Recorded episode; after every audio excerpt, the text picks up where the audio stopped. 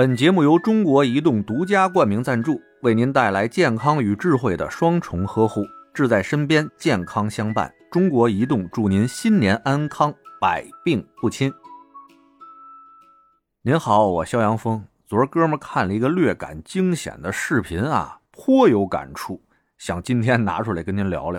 这视频的标题吧，它就特勾人，写的是男子听老婆的话，成功躲过一劫。在这视频里边啊，有一哥们开了一黑色大奔回家，进了院以后呢，就把这车停在屋檐底下了。停完后下的车来，打开了后备箱，似乎啊是有东西要往外搬。就在这个时候啊，他老婆正在院子里边扫雪呢，看见他呀把车停在屋檐底下，就过去跟他说啊，这两天天气暖和，前两天下雪，房顶上结那冰啊容易拍下来，你把车挪挪地方吧。这哥们一听呢，觉得媳妇儿说的有道理哈，于是关上了后备箱，上了车，把这车呢从这房檐底下就给挪出来了。但是没挪多远啊，完事儿呢，下了车，打开后备箱，刚说往外拿东西，媳妇儿又过来了，说让你挪车，你还不多挪点虽然出了这房檐的范围了啊，但这房顶是斜的呀，这上面那冰往下一拍，还是能砸到咱车上。要不你再往远了挪挪吧。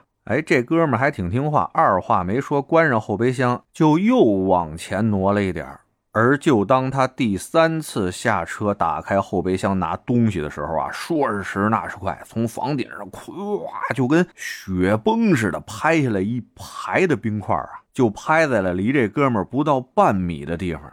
在视频里边看见啊，这哥们当时都傻了，忒危险了。万幸啊，人和车毫发无损。好多看完这条视频的朋友啊，在底下留言说：“看听老婆的话有好处吧，让你小子逃过一劫呀！有这么一位高瞻远瞩的媳妇儿，你小子就偷着乐去吧。以后啊，还得多听媳妇儿的话，没亏吃。”哎，看到了这些评论啊，我就想问问听节目的您，在您家里到底是谁说了算？有什么好处或者有什么歹处呢？咱可以在评论区里边聊聊啊。我这儿呢，先跟您汇报一下我们家情况。我觉得呢，我们家还是相对比较传统那种家庭哈，讲究一个男主外女主内啊。外面那些个大事儿的，哎，基本都是我做主；那其他那些小事儿都是吉祥做主。那外面有什么大事儿呢？就比如什么中美贸易战啊、俄乌冲突啊、巴以冲突啊，哎，这些事儿都是我做主，我说了算。哎，那其他剩下那就都是小事儿了，那就听吉祥的呗，听我媳妇儿的呗，你说是不是？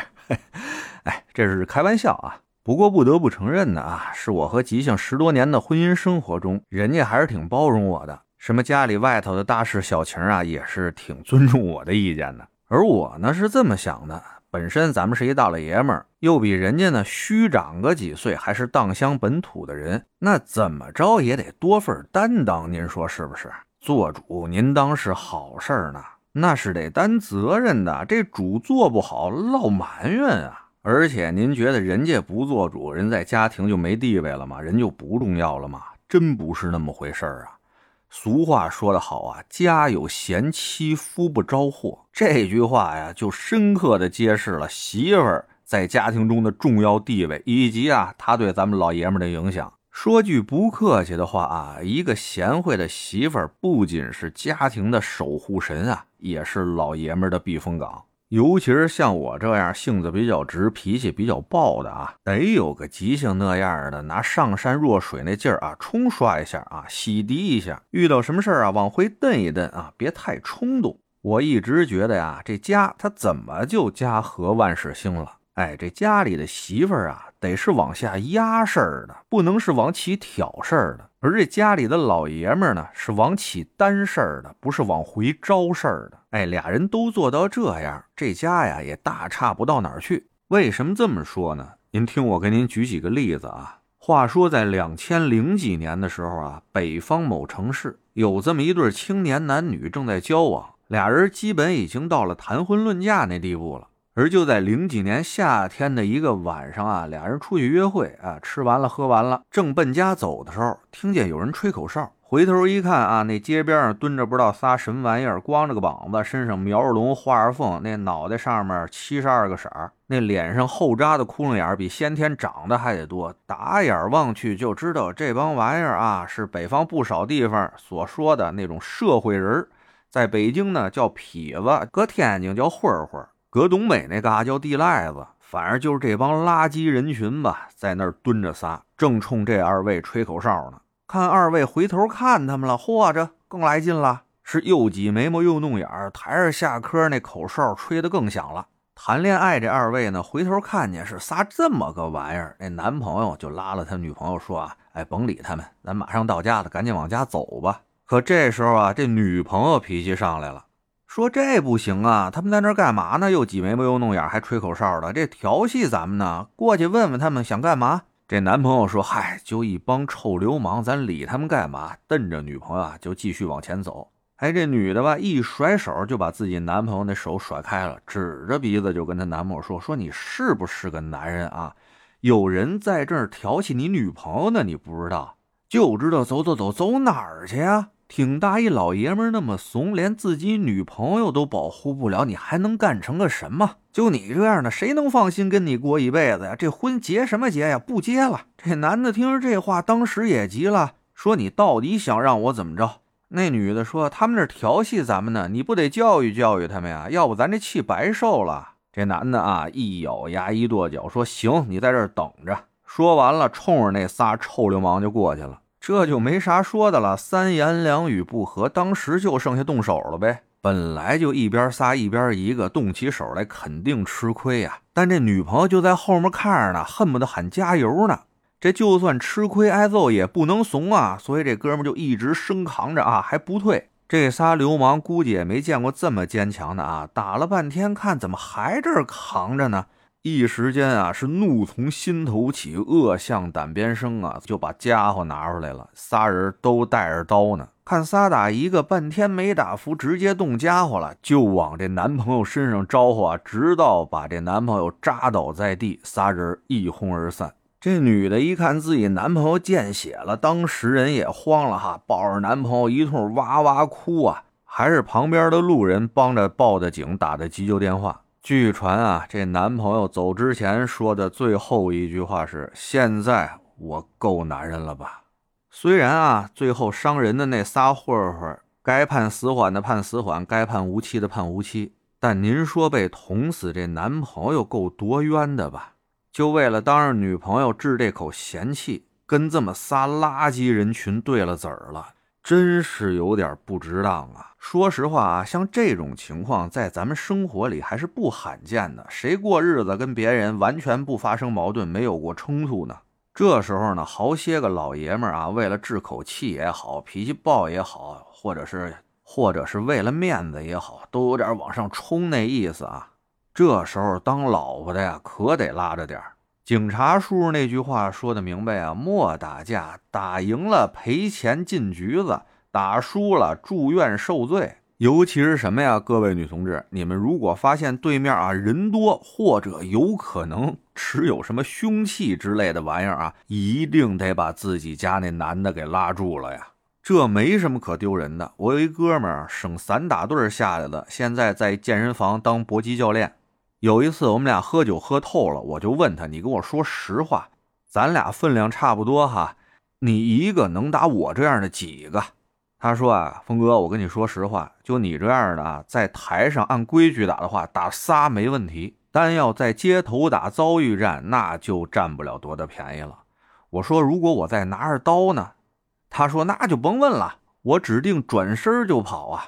哎，您听见了吗？这是正经高手说的话。那咱们遇到这种情况有什么怕丢人的呢？只不过呢，好多时候啊，情绪到那儿了，旁边又围观着那么多人，尤其是自己媳妇儿还在边上，多少呢？老爷们脸上有点过不去。这时候啊，该给台阶得给啊，瞪着就走。瞪的时候啊，你甭管他怎么挣吧啊，往里正，我跟他玩命，我别没完，别管他，瞪着就走。放心，他指定跟你走。哎，这就是我说的啊，女人是压事儿的，可别是挑事儿的。咱要说男人是扛事儿的，不是招事儿的，这话怎么说呀？我还可以给您举个例子啊，不过这就不是什么新闻了，是我一哥们儿的事儿。原来打篮球认识的，结婚之前呢也是性格相当嚣张的这么一位啊。不过结完婚以后，马上跟换了一个人似的。尤其是媳妇儿生完孩子以后啊，那好家伙了，也不出来喝酒了，是也不出来打牌了，甚至连篮球打的都少了。有一次呢，他媳妇儿开车出去，因为平常啊那媳妇儿开车少，那天不知道遇到一什么情况，一慌啊发生点交通事故，还好人没事儿。但是撞上那辆车呢，是一豪车，还是他媳妇儿全责。他们家呢，因为媳妇儿生孩子以后就一直没上班。这哥们儿呢，那两年单位效益也不是特别好，所以也是为了省钱吧。他们家那车啊，只上了一交强险。人那豪车车主呢，一给 4S 店打电话咨询这维修费用，嚯家伙，这数还真是不老少。当时我哥们这媳妇儿就慌了啊，给自己老公打电话。心里话，老公来了还不知道得怎么着急呢。可我们这哥们啊，到了现场以后，二话没说，先安慰自己媳妇儿啊。这媳妇儿见着自己老公，当时就哭出来了。这哥们儿真是一句责备的话没说啊，赶紧抱着安慰媳妇儿说：“没事没事别怕别怕啊，咱不就是赔钱吗？人没事就好。”紧接着跟那豪车司机啊道了歉以后，让人先修车去，先给人打了个欠条，说三天内把人家钱给人补上。那当时家里正困难啊。赶紧的找我们几个哥几个凑点钱，人家挺仗义，借钱的时候不是红口白牙在那借钱，一个个的啊，先写好了借条，想借多少多少钱，直接把借条递到你手里，才让你转的款。他出这事儿啊，还是将近一年以后，他把借哥几个那钱啊都还完了，说请哥几个喝顿酒，吃顿饭，谢谢大家。在那吃饭的时候，听他媳妇儿说的，哎呦，我听完了以后啊，真是对这哥们刮目相看啊。行，这正经是个老爷们儿。这两年人家不是也还起来了吗？家里也过得挺不错的。说白了吧，什么叫老爷们儿啊？那多少得有个担当，您说是不是？那咱再说回到这家里边啊，到底应该听谁的这事儿吧？我觉得还有比较重要一点是什么呀？就是文道有先后，术业有专攻啊。就比如我政法大学一女同学嫁给了医生，那人家分配的就挺好的。涉及法律方面的事儿，听我那同学的；涉及医疗健康卫生的事儿啊，听她老公的。哎，我觉得过日子哈，这也算个方向吧，这也算能者多劳嘛，何必在对方的优势范围跟人较劲呢？对吧？你老婆人家是一特级教师，你非教人家在家怎么教孩子学习；你老公是一厨子，你非跟人矫情怎么做菜，这不就较劲了吗？这完全没必要。但有些时候，我跟您说啊。在家里这谁有理都不重要，安全第一呀！哎，您还别觉得我说的邪乎啊，这事儿我说说您听听。您身边有没有那么一类人，千万别让他们坐在一汽车的副驾上面，直说让他们往那副驾上一坐啊，那算行了。他比那拉力赛导航员嘴都碎。哎呦，你看着点这边，哎呦，你看着点那边，哎呦，你走这条车道，哎，你超他呀！哎呦，你这得慢点，你得减速，哎，该刹车刹车。哎呦喂，这不算最可气的啊！最可气的，您知道是什么吗？就是他们叨叨叨叨叨半天啊，在旁边说那些话吧，嘿，还多少都有点道理，那他们就更觉得自己占理了。反正我开车的时候是真受不了这个，有的时候把我叨叨烦了啊，我真恨不得把我那青龙偃月刀抽出来，就在车上跟他并了股了。而且我跟您说啊，像好在这个副驾上面指点江山的这种人，大多数还都是男的。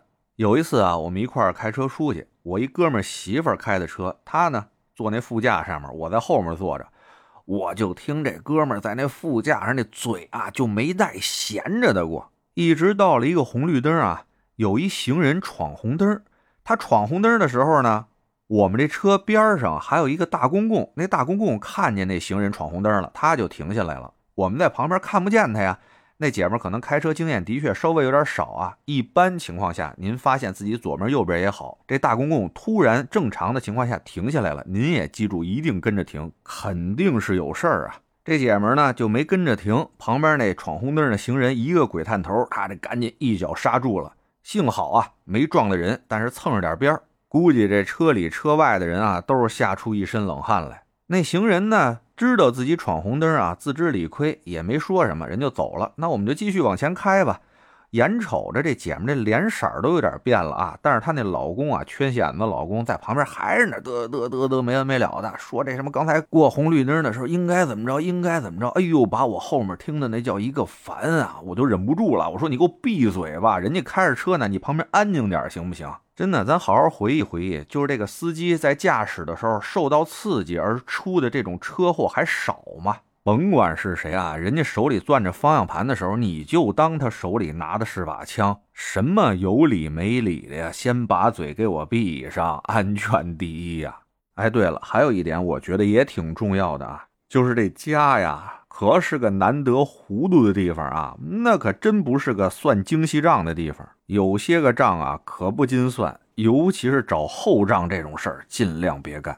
就拿咱这吐槽节目来说吧，本来我和吉祥俩人说好了，一人一期这么录着。后来呢，吉祥说他做后期啊，做运营什么的比较费劲，他又没有我那么能白活，于是又商量好了，我录三期，他录一期。结果呢，您往前翻翻，你就知道这事儿吧。哎，家里说好的事儿，也不一定就得按着那么干。担当啊，该担当的地方咱就担当。哎，等哪天哥们我真有事儿了，比如想找朋友喝酒去，去打篮球什么的，那我就理直气壮了，对吧？之前干的多，我这突然想干点什么去，你这不还得啊担待责个吗？哎，这讲究的就是草蛇灰线、敷衍千里过日子，你不能硬刚，您说是不是？得嘞，我是每天陪您聊会儿天的肖阳峰，您要是没聊够的话啊，咱那还长节目呢，叫左聊右侃啊，是讲些奇闻异事的，得空您也过去听听。我先谢您了。